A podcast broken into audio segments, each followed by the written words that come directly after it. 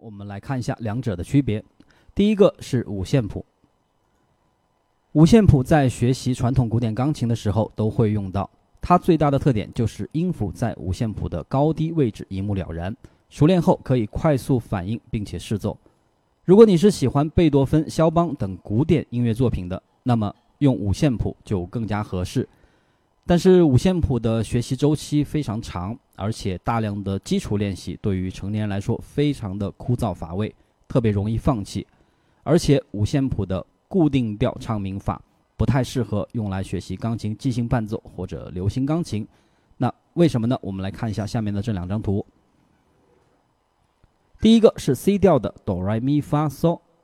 第二个是 F 调的哆来咪发嗦，可以看到它们的调性虽然不同，但是唱名完全一样，弹出来就是这样子。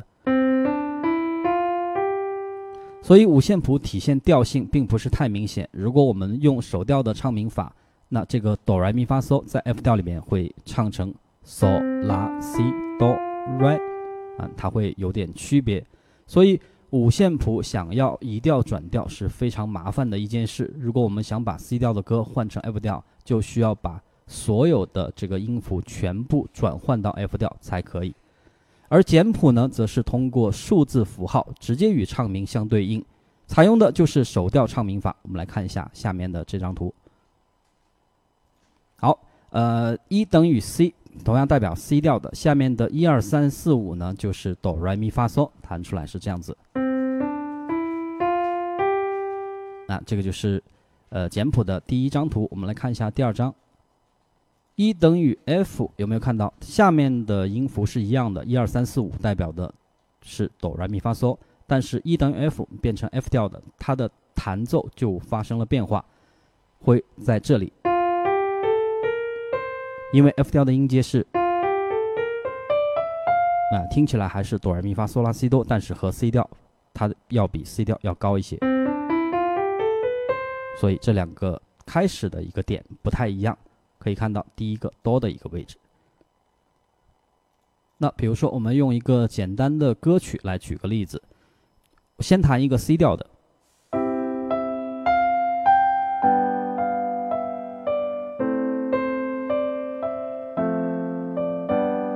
相信熟悉的同学都已经听出来，这是《欢乐颂》啊，弹的是 C 调的咪咪发嗦。那我们换成 F 调试试看。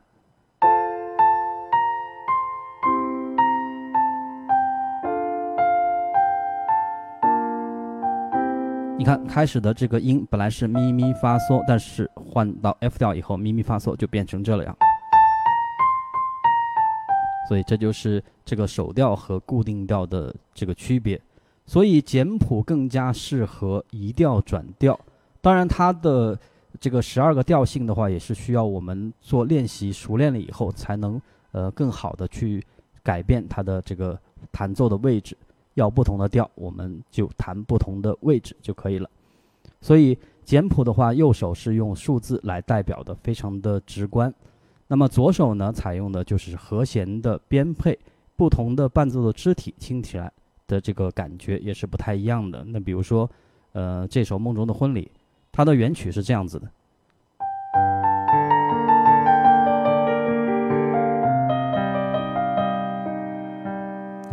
左手采用的是一个分解和弦啊，十度音程分解。那我们分解的是什么呢？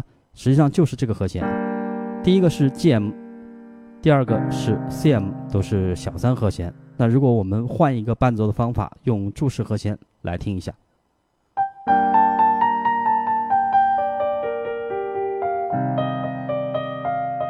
那我弹奏的内容是一样的，但是我弹奏的方法不太一样。